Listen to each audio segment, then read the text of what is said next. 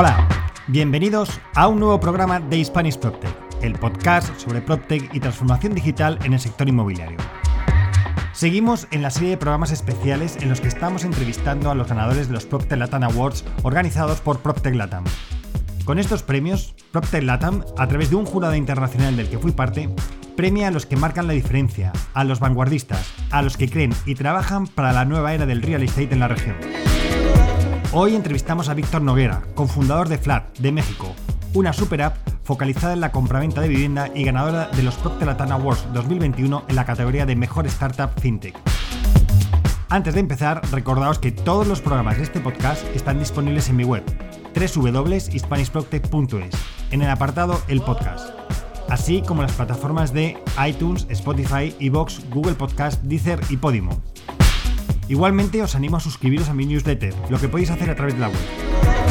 Y si os gusta este podcast, no olvidéis compartirlo y seguirme en LinkedIn y en Twitter, en mis dos cuentas, arroba alfredodam y arroba Este podcast se realiza con la colaboración de PropTech Y una vez hecha la introducción, vamos con esa entrevista. ¡Empezamos!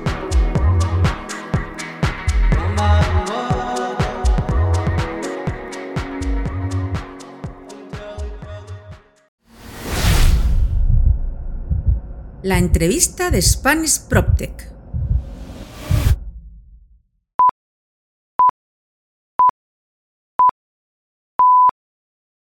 Tenemos en el podcast de Spanish PropTech a Víctor Noguera de Flat. Víctor, ¿qué tal? ¿Cómo estás? Bienvenido. Muy bien, muchas gracias Alfredo, mucho gusto. Pues nada, encantado de, tenerte y sobre todo, ya hablaremos, ¿no? Pero eh, estamos en una serie de programas especiales donde estoy entrevistando a todos los premiados de los PropTech Latin Awards 2021 y tenemos que decir que Flat, que procede de México, ahora ya hablaremos de qué es Flat y todo, fue galardonada como el premio a la mejor startup fintech. Entonces, bueno, enhorabuena por el premio. Solo yo creo que es lo primero y lo más importante. Muchas gracias, sí, nos hizo mucha ilusión ganarlo. Pues, eh, Víctor, si quieres, antes de empezar a hablar qué es Flat, eh, me gustaría que nos contaras un poco tu background, que resulta como muy interesante. O sea, eh, empezaste a emprender de una manera, digamos que a lo mejor al revés, ¿no? Y, y ahora nos contarás. Y eso, cuéntanos quién es Víctor Noguera. Que además tengo que decir que pues no eres de México, a pesar de que no soy de México, ya lo veremos. soy español de, Barcelona. Lo que pasa es que ya, ya veréis que tengo acento mexicano. En España me dicen que tengo acento mexicano. Eh, en, en, México dicen que tengo acento español, entonces no soy de ningún lado. Pero, pero bueno, eh, os cuento. Eh, yo soy original de, de, desde Barcelona, ingeniero de background y estuve muchos años en consultoría, una consultora que se llama Boston Consulting Group, siempre trabajando en el sector de servicios financieros. Eh, y en el 2009, cuando empezó toda la crisis, dije, bueno, pues me voy a, al máster, me voy al MBA, me voy a Berkeley, eh, pensando que al cabo de dos años podría volver y resultó que, bueno, que la crisis seguía y seguía. Y entonces decidí quedarme en, en Nueva York, estuve en, en BCG Nueva York allí y en 2016 decidí salirme eh, con el interés de hacer alguna cosa en tecnología. Como había hecho muchas cosas eh, en, el, en servicios financieros, dije, oye, pues juntamos el fin con el tech eh, y, ahí ya podemos hacer algo de fintech, ¿no? Y buscando, literal, buscando oportunidades, vi que en México pues había muchas cosas todavía por hacer y pues decidí viajar a, a México y ahí fue cuando me reencontré con un compañero del máster, con Bernardo Cordero, que él además había sido fundador de Linio, eh, en su momento pues uno de los e-commerce más grandes de Latinoamérica. Y pues en 2016 decidimos arrancar un company builder llamado Strategy. Eh, e invertimos en varias startups fintechs, entre ellas eh, una que se llama Clar, que es un neobanco, eh, y otra que se llama Belbo, también curiosamente empezada por eh, dos españoles, por Uri y por Pablo, que es una solución de Open Banking. ¿no?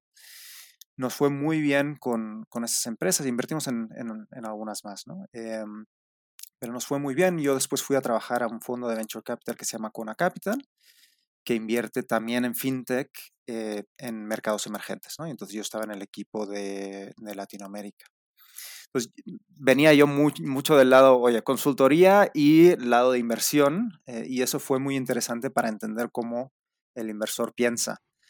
Mm, ya hablaremos de, pues eso, te tengo alguna preparada sobre ese tema. Buenísimo. y entonces, pues bueno, el, emprender de esa manera creo que me ayudó bastante.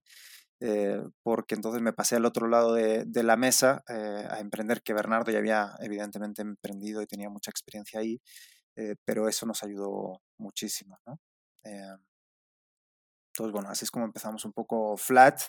Eh, flat no es fintech, ¿no? Entonces, es, la primera... Eh, bueno, ahora podemos hablar un poco si es fintech o no es, fintech, Pero bueno, este, pero, pero bueno, em, digamos, el sector PropTech, nosotros lo, lo, estábamos mirando muy de cerca y veíamos muchos paralelismos con, con, FinTech. Son industrias, ambas industrias gigantes, con unos incumbents eh, pues, gigantes, ¿no? Los bancos y las inmobiliarias, etcétera, pues son enormes, eh, las desarrolladoras. Em, y con poca innovación tradicionalmente. ¿no? Eh, en los últimos 15 años en México, pues la innovación más grande que había habido eran los portales inmobiliarios, ¿no? y la gente pues se sigue tardando y sigue habiendo fricción al, comprar y vender un, inmueble. ¿no? Entonces, bueno, industria grande, con poca innovación tradicionalmente, con mucho interés por parte de inversores internacionales, pues hacía muchísimo sentido. ¿no? Muy bien, ya nos has ido apuntando ahí la idea la teníais, entonces nace Flat, que es vuestro hijo o vuestra hija, depende cómo consideremos la, compañía, ¿verdad? Y, cuéntanos eh, eh, qué es Flat, ¿de acuerdo? Si estamos hablando de un Ibayer puro, que yo creo que nos dirás que no. Y luego, eh, a ver, darte la enhorabuena porque sé que habéis levantado una buena ronda hace poco. Y, y, en relación con esa ronda, además, quiero un poco para que la gente ponga en contexto un bonito titular que, que salió el otro día que lo veía, dice que era algo así como que veníais a arreglar el mercado, el mercado inmobiliario mexicano, ¿verdad? Entonces, oye, pues con esa responsabilidad cuéntanos qué es Flat y cómo vais a arreglar el mercado mexicano. Sí, no sé, no sé si lo vamos a arreglar, pero bueno, vamos a intentar eh, tener buen impacto y, ofrecer soluciones innovadoras. No, nosotros empezamos como un iBuyer, ¿no? ¿Y qué es un iBuyer? Eh, nosotros compramos propiedades en menos de 10 días, ¿no? Entonces, en México, una propiedad típica en el segmento medio se tarda 12 meses en vender, ¿no? Si las cosas te van bien, 6 meses, si las cosas te van mal, te tardas hasta 3 años en vender un inmueble. Y nosotros pues creíamos que ese era un problema que había que resolver y la mejor manera de resolverlo es directamente diciéndole al vendedor, oye, yo te lo compro y te ahorro todos los problemas de tener que aceptar visitas, buscar un broker, eh, hacer remodelaciones, etc. etc ¿no? Eh, incluso cuando el comprador ya ha hecho una oferta, es muy probable que la hipoteca se caiga. Eh, entonces vuelves a empezar otra vez de cero. ¿no? Hay mucha fricción y esto resuelve, este problema resuelve el problema de, de raíz. ¿no? Em, empezamos como iBuyer y nos fue muy bien y curiosamente nosotros eh, tenemos inversión de, algunos de, los managers y el, fundador de, de, OpenDoor y siempre nos reímos con ellos porque le decimos que México es mucho mejor mercado que Estados Unidos. Nosotros estamos consiguiendo unos, unos márgenes que son el doble, el doble que en Estados Unidos. ¿Por qué? Porque el problema es mucho más grande, ¿no? Las tasas de interés son mucho más altas, hay mucha más fricción, mucha más informalidad, los brokers eh, pues no necesitan estar certificados, no hay data y todo hace que la gente esté dispuesta a aceptar un descuento más grande por tener el dinero ya. Entonces, bueno, empezamos con el, con el iBuyer y luego nos dimos cuenta que habíamos construido una infraestructura gigante. O sea, aprendimos a valorar inmuebles al instante. Aprendimos a... Eh, pues construimos un CRM eh, gigante donde nos comunicábamos con todos los clientes de manera automática, ¿no? Habíamos desarrollado tecnología de, oye, nuestros agentes de campo toman una foto al cartel de se vende y automáticamente con reconocimiento de imágenes mandamos un WhatsApp eh, a, ese cliente. Eh, hemos aprendido a remodelar, hemos aprendido a vender y a distribuir las propiedades, hemos aprendido a ayudar a los compradores a conseguir hipotecas de manera rápido. Ofrecemos garantías a los departamentos. Entonces, como ves, hemos tenido que construir como cinco o seis empresas dentro de, dentro de Flat para solo poder ofrecer este producto de buyer. Em, y entonces con, con, esto que habíamos construido dijimos, oye, mm, pues igual tiene sentido eh, construir eh, otras proposiciones de valor para los clientes basados en esta infraestructura que hemos creado. O sea, una, de manera similar a Amazon, que creó Amazon Web Services para servir, digamos, su propio negocio y luego hicieron un spin-off, aquí estamos pensando hacer una cosa similar. Nosotros le llamamos la super app inmobiliaria, donde eh, tú llegas a Flat y pues ya podrás eh, hacer muchísimas cosas. Que quieres una valoración, nosotros te la damos. Que quieres una remodelación, nosotros te la damos. Que quieres vendernos, también que quieres comercializar y maximizar el valor sobre eh, un año, dos años, también lo puedes hacer en, Flat. ¿no? Entonces ahora ya nos hemos convertido en, multiproducto intentando resolver eh, los problemas de cualquier comprador y vendedor. Efectivamente, esa es la super ultra app que, hombre, por lo menos estáis en el camino de arreglar cosas, ¿vale? Por... Parece que estáis en el camino de arreglar cosas en el mercado mexicano. Eh, sí, mira, te, quería decir, además, bueno, es interesante esto que cuentas, ¿no? De cómo de, la necesidad acabáis haciendo virtud y acabáis sacando productos. Y, una cosa que me cuentas y que en el podcast también hemos hablado, eh, he hablado con, con Elena Berrón, que también es española y que también está haciendo eh, un emprendimiento en, México, que es de, Flat. Debe ser que en México todo se tiene que poner el nombre de, Flat. y ella también habla de esas grandes oportunidades ¿no? que hay en el mercado, en el mercado mexicano. pero te quería preguntar, eh, claro, al final dices, habéis aprendido a valorar, reconocimiento de, imagen para mandar WhatsApp, etcétera. ¿Toda esa tecnología la habéis desarrollado in-house, o sea, internamente? ¿Os habéis apoyado en otros externos? Porque me imagino que es un desarrollo brutal que habría que hacer para hacer todo eso. Pues hay un poco de todo, ¿no? Hay ciertas cosas que sí las hemos desarrollado internamente, como por ejemplo nuestro modelo eh, de valoración automática. Ese sí, evidentemente, es súper core para nuestro negocio y lo hemos desarrollado internamente. Luego hay ciertos componentes eh, pues que sí son reutilizados, ¿no? Hay ciertos componentes de nuestro CRM que los hemos desarrollado internamente y ciertos componentes que utilizamos, por ejemplo, HubSpot, ¿no? Eh, y luego, evidentemente, pues utilizamos muchos componentes de Amazon y, de Google Cloud Platform eh, para nuestra infraestructura, ¿no? Pero te diría sí, evidentemente hemos tenido que desarrollar, mucho porque, porque hay muchas cosas que no, que no existían, ¿no? Pero sí, o sea, nosotros tenemos una filosofía de todo lo que se pueda reutilizar, que existe ahí fuera, hagámoslo. Eh, si no existe, pues evidentemente lo tienes que construir. ¿Cuánta gente sois en el equipo de, Flat? Pues ahora somos 87, si no recuerdo mal. Eh, sí, hemos crecido muchísimo. Empezamos, empezamos cuatro eh, hace dos añitos y mucho, evidentemente, con la nueva ronda de capital, pues hemos sido capaces de, de contratar un poco más y ahora la idea pues es crecer eh, rápidamente eh, y expandirnos, digamos, no solo estar en, ahora estamos en Ciudad de México y Estado de México, justo acabamos de abrir Guadalajara y la idea es abrir una nueva ciudad incluso antes de acabar el, el año eh, y ya estar presentes en toda la República el año que viene. Em, a ver, me has comentado que habéis tocáis muchos palos, ¿vale? Esto va contra, y lo hablábamos el día que lo preparamos, contra cualquier eh, regla eh, mm, establecida del emprendimiento, ¿no? De, oye, focalízate en una cosa y haz una cosa.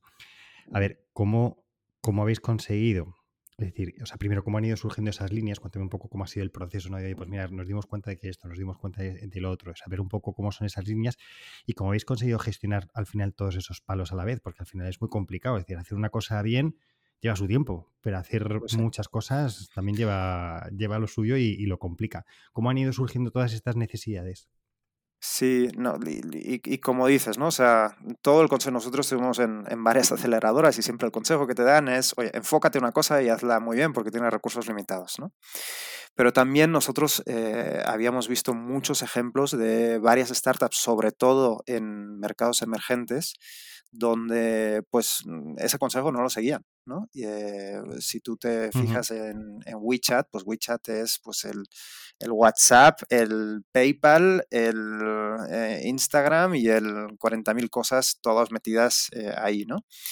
Si tú ves, por ejemplo, Rappi, Rappi en Latinoamérica, que sería, el, digamos, el equivalente en Globo en, en España, pues Rappi en el fondo, si lo comparas con las startups eh, en Estados Unidos, pues es un Instacar y un GrabHub, eh, ambas empresas metidas eh, en, lo mismo, ¿no? Y hacer pues, múltiples cosas, pues es difícil. Pero ¿qué pasa en mercados emergentes? Mm, hay bastante menos competencia ¿no? que, en, Estados Unidos o en, Europa, porque hay bastantes menos emprendedores lanzándose eh, a la piscina. ¿no? Entonces te permite, digamos, ampliarte e ir a buscar esas adyacencias en, tu negocio eh, y te permite experimentar sin la presión de, bueno, es que tengo un competidor que lo hace 10 veces mejor que yo. ¿no? Y al final nosotros tampoco no es que hayamos hecho muchos, eh, o sea, sí son varios proposiciones, o sea, proposiciones de valor distintas, eh, pero siempre basadas en la misma infraestructura. ¿no? es decir, reciclando toda la tecnología que ya habíamos creado para, el producto de iBuyer, lo reciclamos para otras proposiciones de valor. Entonces, al final es cómo lo comunicas de manera distinta. Eh, sí, hay que desarrollar algunas cositas de detalle, pero al final es mucho más de comunicación y el de empaquetar una proposición de valor más que construir mucha más tecnología. Es que es curioso porque, claro, cuentas que nacisteis hace dos años y en dos años habéis llegado a abarcar mucho del, campo, eh, de todo lo que abarca la compra de, una vivienda. Y el otro día, claro, pues oía como, leía, ¿no? Como esos, los grandes portales americanos que fueron los primeros que empezaron con esto, pues fíjate el tiempo que han tardado en empezar a meter hipotecas del IVA y ellos han tardado y todavía están en, ello. En España igual, los portales ahora están metiendo el tema de, están ahora, ¿no? Con el tema de broker hipotecario y vosotros en dos años habéis corrido mm, un montón. Y dice que creo que habéis alcanzado por lo que todo el mundo en el mundo inmobiliario desearía, ¿no? Es decir, tener esa super app que, hay. Em, te quería preguntar, claro, eh, lo que estáis tocando al final, y, es eso, y, va por aquí un poco la pregunta, ¿no? Es que, claro, tocáis tantas cosas que tenéis como mucha información de cómo se mueve el mercado inmobiliario en, México. Trabajáis ahora mismo en México DF y, y habéis abierto Guadalajara, ¿verdad? Correcto, y he estado en México también, ¿no? Que es parte de la área metropolitana. Es decir, que, al final, y además tenéis eso, lo que hablamos, oye, ¿cuántas eh, de hipotecas tenéis, eh, volumen de, conocimiento, de compra de viviendas, de reformas, ¿no? Sí. a ver, tocas un punto muy importante que es, que es el punto de la, de la data, ¿no? Ahí em, está. Esa es la pregunta, ¿no? Es decir, ¿cómo, cómo, toda esa data os está sirviendo y, si pensáis explotarla? y que, Porque creo que ahora mismo posiblemente sois uno de los operadores en el mercado inmobiliario que más datos tiene de toda la cadena de, valor. Sí. Nosotros tenemos un, valor dentro de la compañía que decimos que la data es plata, ¿no? Eh, la data vale mucho dinero y de hecho siempre también decimos que somos una empresa de data porque al final eh, nuestras ofertas serán mejores y vamos a ganar más margen si nuestras ofertas son precisas. ¿no? Y la única manera de tener ofertas precisas es tener la mejor data. ¿no? Puedes tener modelos de machine learning y de deep learning y esas cosas que si no tienes mm, buena data, pues el modelo no te sirve absolutamente de nada. ¿no? Entonces, desde, desde el principio siempre nos hemos enfocado muchísimo en conseguir esa data. Hay data que sí es pública, eh, portales inmobiliarios, tú puedes ver muchísima data, pero esa data no te sirve absolutamente de nada, ¿no? Porque especialmente en México, la data de los portales inmobiliarios, pues hay mucha data falsa eh, de gente que publica cosas para ver qué es lo que pasa. Eh, hay mucha desconfianza, entonces muchas veces lo que pasa es que ponen direcciones equivocadas porque no quieren, digamos, que la gente vaya directamente al cliente y se salten, digamos, al, broker.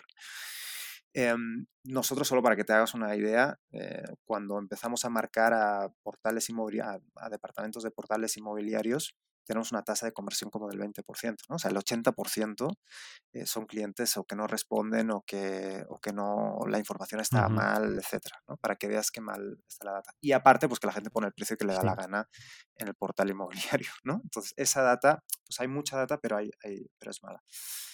Nosotros, eh, a través de partnerships con inmobiliarias y es más, a través de todas las visitas que nosotros hacemos, eh, conseguimos muchísima data. ¿no?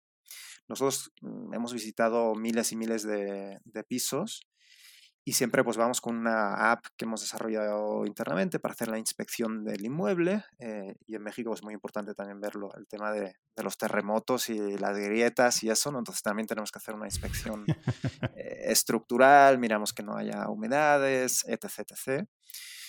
Y eh, checamos cosas básicas como oye, metros cuadrados, hacemos un plano, digamos, el layout del, eh, del piso eh, para comprobar que realmente los metros cuadrados sean los que dice el, vendedor. Pero luego miramos cosas que tienen mucho impacto en, el precio, pero que no hay una base de datos ahí fuera. Eh, cosas como la intensidad lumínica eh, o cosas como cuál es el ruido dentro del, del piso. Eh, o incluso, oye, los, los espacios de parking entre ellos se estorban o no se estorban. Pues esas cosas la gente se fija muchísimo y tiene un impacto en el precio y no es algo que puedas decir, oye, me voy a descargar. Víctor, te puedo decir que el tema del ruido has tocado un punto clave porque me he acordado de mi mujer que es como muy con ese tema, con lo cual hay, hay, mucha sensibilidad y puedo asegurar que por lo menos en España hay una persona que tiene sensibilidad con ese, con ese tema. Eh, sí, no, y mucha gente lo, pide. Y nosotros, de hecho, hay uno de los pisos que lo tenemos dentro del periférico, de, que es, digamos, una de las vías principales de, México. Precioso, pero la gente entra y dice, no, aquí no puedo vivir porque hay mucho ruido, ¿no? Y ese nos está costando muchísimo venderlo, ¿no? Eh, y eso al principio, o sea, evidentemente, el ruido no sabes qué impacto tiene en el precio, pero a medida de que eh, tú vas comercializando propiedades, vas visitando propiedades, vas viendo eh, qué es lo que quieren los compradores o no, eso lo puedes ir metiendo al, modelo de pricing. Y hoy en día, con un móvil, pues puedes calcular muchísimas cosas, ¿no? O sea, el ruido lo puedes calcular en decibelios, la intensidad lumínica la puedes medir con el celular que tienen sensores de luminosidad. Eh, es muy fácil hoy en día medir todas estas cosas. Bueno, veo, eh, Víctor, que habéis sacado como microsoluciones en, dentro de, todo que, oye, cualquiera de esas puede tener su propia aplicación, incluso ya fuera de, Flat. O sea que el día que queráis, yo creo que lo vais a poder también vender y, sacar ahí un poquito de plata también. También por ahí, seguro. Ojalá. Oye, y, te voy a hacer, una pues pregunta. Bueno, os has comentado que con, esta ronda eh, que habéis tenido ahora, pues oye, pues crecer en México, llegar el año que viene a todo el estado, eh, o sea, a todo, a todo a toda la República de México. Cuéntame, ¿crees que, que vuestro modelo eh, eh, flat es exportable a, otras, eh, otros sitios de, Latinoamérica? sobre todo visto porque, claro, en Latinoamérica lo que tienes es que, igual que, vamos, el, mercado inmobiliario en general es muy, muy, muchas veces muy de la zona y muy concreto. Entonces, no sé si esto que habéis desarrollado creéis que es posible, oye, desarrollarlo en otros países. A ver, ¿qué es posible? Pues sí, evidentemente, ¿no? lo puedes exportar, pero esto eh, no es como Spotify que dices, oye, abro un playlist de Luis Miguel y ya tengo Latinoamérica abierto, ¿no? Es un negocio totalmente distinto y nosotros lo que decimos es que el player eh, que va a ganar o los players que van a ganar son los players que tienen muchísimo conocimiento local, ¿no? Eh, y nosotros le apostamos a eso. A ver, de la misma manera que antes hablábamos de que estamos tocando muchos palos, nosotros el de la expansión todavía no nos queremos meter ahí. Eh, creemos que es mucho más fácil expandir la línea de productos que expandirse e irnos a pues, Colombia, Perú, Argentina, Chile eh, y mucho más. O sea, Brasil ya es otro animal, ¿no? Em, como dices, es un negocio muy local. La regulación, eh, los impuestos, los notarios, eh, los contratistas que necesitas para hacer las reformas, eh, las asociaciones que tenemos con los brokers, la, misma data, ¿no? La data pues es clave. La data que tienes en México pues no te sirve para otro país. Incluso los modelos los vas a tener que estar adaptando hay ciertas cosas de tecnología pues, que sí te sirven, pero el core core de este negocio, que es muy operativo y muy local, eh, mm, creo que casi casi si te vas a otro país hay que empezar desde cero. ¿no? Eh, incluso cuando cambias de ciudad en, México, también hay muchas cosas que tienes que empezar de cero. ¿no? Los notarios pues trabajan distinto en Guadalajara que en, que en Ciudad de México eh, y tienes casi casi que aprender, aprender otra vez. ¿no? Em, entonces nosotros por ahora no nos estamos enfocando en expandir, sí es una de las ambiciones que tenemos, eh, pero dentro de tocar todos los palos, preferimos tocar los palos de muchos productos que de muchas geografías. Sí, bueno, además yo creo que con la gama de productos que tenéis, como dices, al final puedes utilizar uno de esos para expandirte en otro país, ir conociendo cómo funciona ese país y luego que te sirva de, desembarco para, el resto de productos. O sea que, yo creo que está ahí bastante bien, bien tirado el tema. Bueno, yo creo que nos hemos hecho una idea de lo que es eh, Flat, que es la super app que va a arreglar el mercado inmobiliario mexicano, ¿vale? Nos vamos a quedar con ese titular que yo creo que es bastante impactante. Entonces, ahora me gustaría pasar un poco a la, parte de financiación de los e-buyers. Eh, ya lo hemos podido hablar aquí en el, podcast cuando tuvimos a Ana Villanueva, la CEO de, Tico, el e-buyer de, España, uno de ellos. Em, entonces, bueno, donde Ana nos explicaba que efectivamente tenéis como dos tipos de financiación, ¿no? La parte de operativa de lo que es la startup y luego esa parte de deuda eh, que, levantáis para poder eh, hacer la compra de, viviendas. Me gustaría saber, eh, y volviendo un poco al inicio de, de la entrevista, con tu experiencia en Venture Capital y tal, si eso te ha ayudado ahora para levantar rondas, para poder saber qué quieren los inversores, etcétera. Si crees que, te ha ayudado o, te has dado cuenta que a lo mejor la manera de verlo de un lado y de otro era diferente y has tenido que, que cambiar alguna, alguna cosa en el tema de financiación. Sí, a ver, como dices, eh, hay el, lado de deuda y el lado de capital o equity, ¿no? Eh, y son dos cosas totalmente distintas. Casi, casi nosotros siempre vamos en ciclos, ¿no? Decimos, oye, vamos a levantar equity y cuando acabamos de levantar equity, oye, pues ahora vamos a levantar deuda, ¿no? Eh, acabamos de cerrar la, la, ronda y ya estamos metiéndonos en, en temas de deuda. Esto es fundraising non-stop. Eh, sí, evidentemente mi, experiencia y la experiencia de Bernardo también eh, invirtiendo nos ha servido muchísimo, ¿no? Sobre todo para, al final este, este mundo es un mundo de relaciones, eh, es mucho más fácil levantar capital cuando conoces a, los, a los venture capitals y a los fundadores de deuda y cuando ya has tenido una relación de, de largo plazo, es mucho más fácil, ¿no?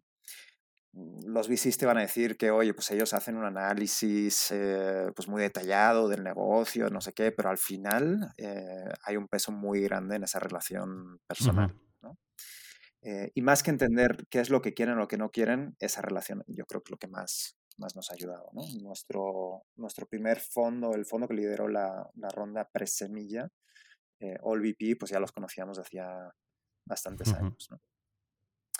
Em, incluso el, fondo que ha liderado la Serie A, eh, curiosamente es un fondo de FinTech, eh, que es Hombre, FinTech. es un fondo que está entre Europa. Eh, ¿no?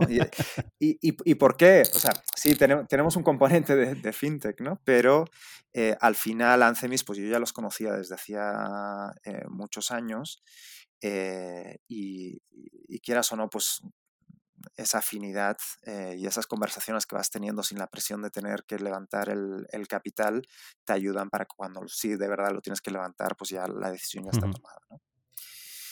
Em, en cuanto a deuda, sí te, tengo que reconocer que no teníamos ni idea. ¿no? Nunca me había metido a, levantar deuda y te diré, es mucho más complicado que el equity. Totalmente. Eh, si tú ves el, el contrato de la deuda, es un, es un contrato de 200 páginas eh, donde estuvimos meses y meses y meses eh, negociando y aparte la ejecución es mucho más compleja, ¿no? O sea, hay el riesgo de FX, eh, hay 40.000 covenants que tienes que estar cubriendo. Entonces, la verdad es que ahí aprendimos muchísimo y ahí pues sí tuvimos que contratar a gente en Flat que fuese experta en, en levantamiento de deuda, ¿no? Porque es un otro animal totalmente distinto. Sí, me imagino además que ahí los abogados habrán llevado su buena minuta en la negociación de esos, esos contratos. Pues sí. Pues sí, yo siempre digo, especialmente ahora que trabajamos para dos personas, para, eh, para los fundadores de deuda y para nuestros abogados. Mm. Esos son los prefereros que a día de hoy están ganando más dinero. Muy bien. Eh, Víctor, y, una pregunta, es, eh, ¿crees que es más complicado? Bueno, tampoco es que a lo mejor tengas comparativa, ¿no? Pero eh, ¿es complicado en Latinoamérica levantar estos fondos de, deuda? ¿Y quiénes son los inversores en esta parte? ¿Son, ¿Son de Latinoamérica? ¿Buscáis de Estados Unidos? ¿Es de Europa? O sea, cuéntame un poco. No hace falta que me digas quiénes son los, inversores, si no se puede decir, pero sí un poco ver cómo, cómo acabáis organizando también esa parte de deuda. No, sí, sí. Sí, nosotros levantamos fondos de un fondo de San Francisco, un fondo de, especializado en Venture Debt, que se llama ARC Labs. Eh, y que de hecho, curiosamente, pues habían fondeado varias fintechs en, en México. Eh, de todas formas, no hay muchos fondos de Venture Debt eh, que estén apostando a México. De hecho, en, en México está ARC Labs y habrá un par más, pero no hay muchos más. Nosotros empezamos el camino pues hablando con los bancos y hablando con los fondeadores locales y te decían, ah, sí, pásame tus eh, estados auditados, estados financieros auditados de los últimos tres años. Y yo, bueno, pues espera, déjame, espérate tres años y, y te los doy, ¿no?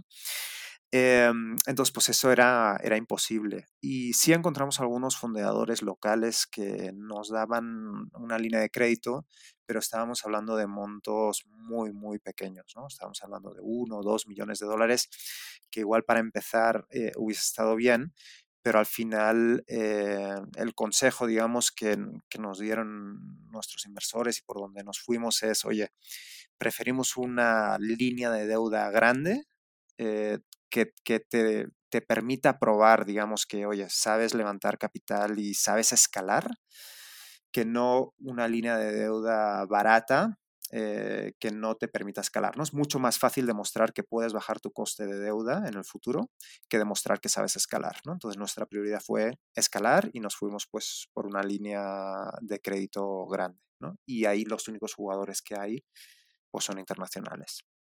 Em, Ahora que ya llevamos eh, bastantes operaciones y ya tenemos un, track record, pues ya sí estamos atacando jugadores locales, ¿no? Y ahí ahora sí ya podemos ir a buscar eh, bancos, eh, algunos internacionales con operación, los digamos Goldman Sachs y UBS y Credit Suisse y esos que están digamos por todas partes y también en México y también algunos bancos locales, ¿no? Em, que ahí pues evidentemente pues las tasas van a ser más bajas y evitas el, básicamente el riesgo de, de FX. Muy interesante. Te, te, agradezco aquí la lección que nos has dado de fondos de deuda en Latinoamérica. y si quieres vamos a, no hay muchos, o sea, los puedes contar con los dedos de las manos. vale. Em, y yo creo que hemos tratado, bueno, ya sabemos que es de Flat, hemos visto el, tema de, los fondos de deuda y cómo os financiáis, y yo creo que ahora vamos a un poco ahí al meollo, ¿vale? Que si quieres un poco el debate de si los e sois PropTech o FinTech, o tampoco tenemos que estar en esta rigidez de si uno es PropTech o FinTech, porque puede ser las dos, las dos cosas, ¿no? Cuéntame, ¿tú cómo, cómo ves ese, ese tema? Sí, a ver, eh, nosotros nos definimos como, como PropTech, pero la realidad es que es muy difícil separar FinTech de PropTech. ¿no? Eh, yo siempre he creído que FinTech eh, está en muchas industrias, ¿no? Siempre es un componente, o sea, el pagar, de hecho, pues está, está en todas las industrias, ¿no? Si no pagas, pues no, no ganas dinero, ¿no? incluso en e-commerce, cuando hablo con mi socio, con Bernardo, eh, cuando él arrancó Linio, mm, mucho del trabajo que hacían era reducir el fraude con tarjetas. Toda la tecnología, mucha de la tecnología que desarrollaban era para asegurarse de que las transacciones pues, se podían hacer con, con tarjeta. ¿no? Eh, PropTech, como decía, está muy ligado eh, a servicios financieros, pues porque al final mm, es difícil comprar una casa sin una hipoteca. ¿no? Y aparte, el producto de Bayer yo siempre lo he visto como un producto financiero. Al final, lo que estás haciendo es adelantar el dinero en el tiempo, ¿no? Y eso, pues es la definición de un producto financiero. Em, es decir, el vendedor tiene dos opciones. Tiene la opción de esperarse 12 meses y conseguir el dinero al cabo de 12 meses o ir a un iBuyer y conseguir el dinero ahora, ¿no? Eh, y la diferencia de precio, pues es ese coste eh, de capital en el tiempo. Em, entonces, es un producto fintech, eh, pero enmascarado dentro de, digamos, una transacción inmobiliaria. ¿no? Y no hablamos de tasas de interés, pero en el fondo todo lo puedes traducir en una, tasa de interés. Em, entonces, si me preguntas, ¿somos fintech? Sí, eh, pero también resolvemos un problema más PropTech que fintech. Entonces, bueno, no sé exactamente dónde está la línea eh, y tradicionalmente nosotros pues hemos siempre estado muy involucrados en temas fintech y nos gusta muchísimo.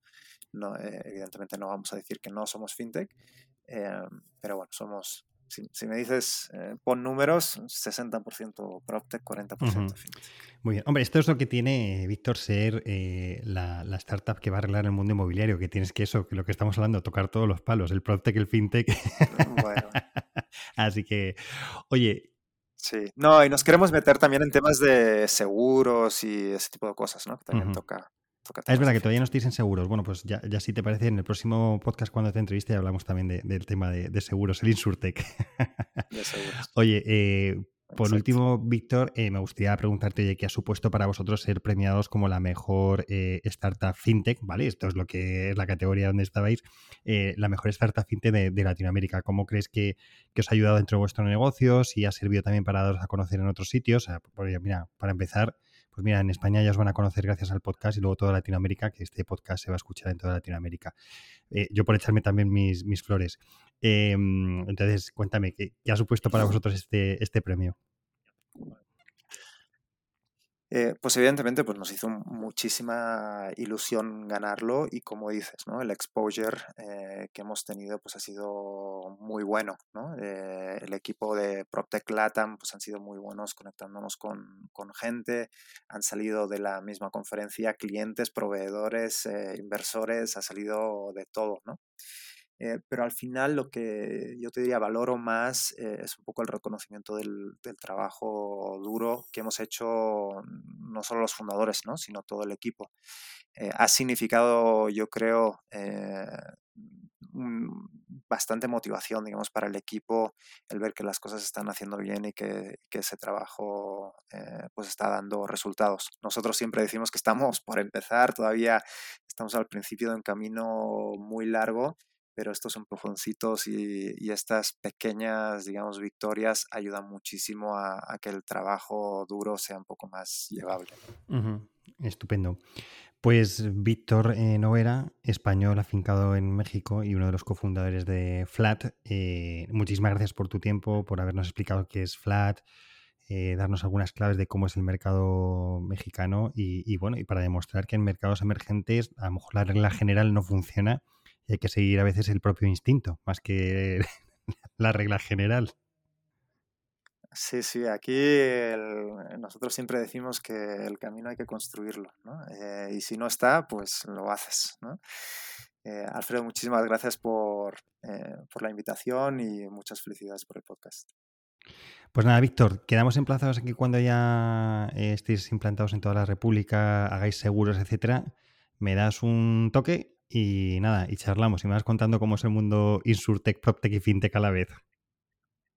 claro que sí, encantadísimo. Venga, oye, un abrazo muy fuerte. Igualmente, un abrazo. Y hasta aquí un nuevo programa de Spanish PropTech. Hoy hemos entrevistado a Víctor Noguera, cofundador de Flat, una startup mexicana premiada por los PropTech Latin Awards como la mejor startup fintech.